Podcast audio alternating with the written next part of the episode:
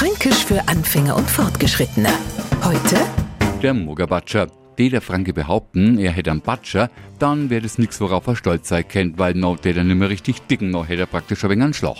Anders sieht's aus, wenn er einen Muggerbatscher hat und der ist gerade jetzt, wo es an ganz anhaften UFOs, also unangenehme Fluchobjekte unterwegs gibt, total praktisch. Die Rede ist von Muggen und die nerven, vor allem wenn's zur Sorten vor die Stechmuggen kann. Aber wir haben ja unsere Abwehrwaffen und schlagen wir mit der Zoo, na denkt sie ja jede fränkische Muggen, die haben doch ein wenig einen Batscher. Genau, den Muggerbatscher, die Fliegenklatsche.